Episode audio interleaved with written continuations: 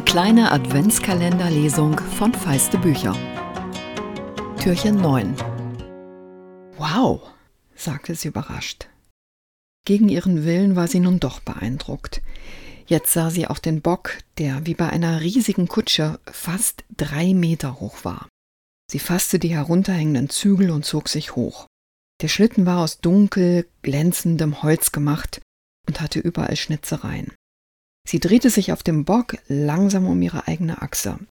Die Ladefläche war so groß wie die eines Lasters, aber vollkommen leer und schneite allmählich zu. Marie hielt immer noch die Zügel in der Hand, sie waren dick wie Seile.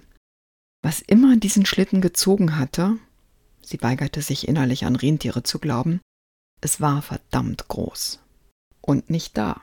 Marie konnte unten riesige Hufspuren erkennen, extrem riesige Hufspuren. Hufspuren, in die man Lukas der Länge nach hätte hineinlegen können. Marie schwang sich nachdenklich vom Bock und rannte zurück. Lukas stand wichtig neben dem Mann, der sich eben das Gesicht mit Schnee abrieb. Der Schlitten ist da, verkündete Marie. Aber wenn da Geschenke waren, die sind jetzt weg. Echt? Schade, sagte Lukas, der schlagartig das Interesse verlor. Kriege ich mein Taschentuch wieder? Einen schönen Start ins Adventswochenende wünsche ich euch.